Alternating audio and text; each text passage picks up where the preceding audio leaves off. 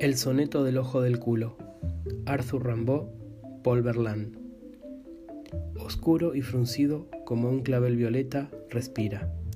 Humildemente agazapado entre el musgo, húmedo aún de amor, que sigue la pendiente dulce de las blancas nalgas hasta el borde de su pliegue.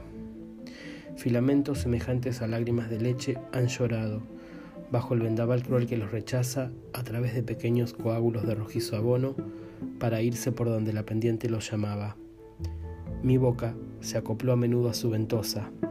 Mi alma, del coito material celosa, hizo de él su lagrimal salvaje y su nido de sollozos. Es la oliva desfallecida y la flauta mimosa. Es el tubo por donde desciende el celestial guirlache, Canaán femenino de los trasudores brotados.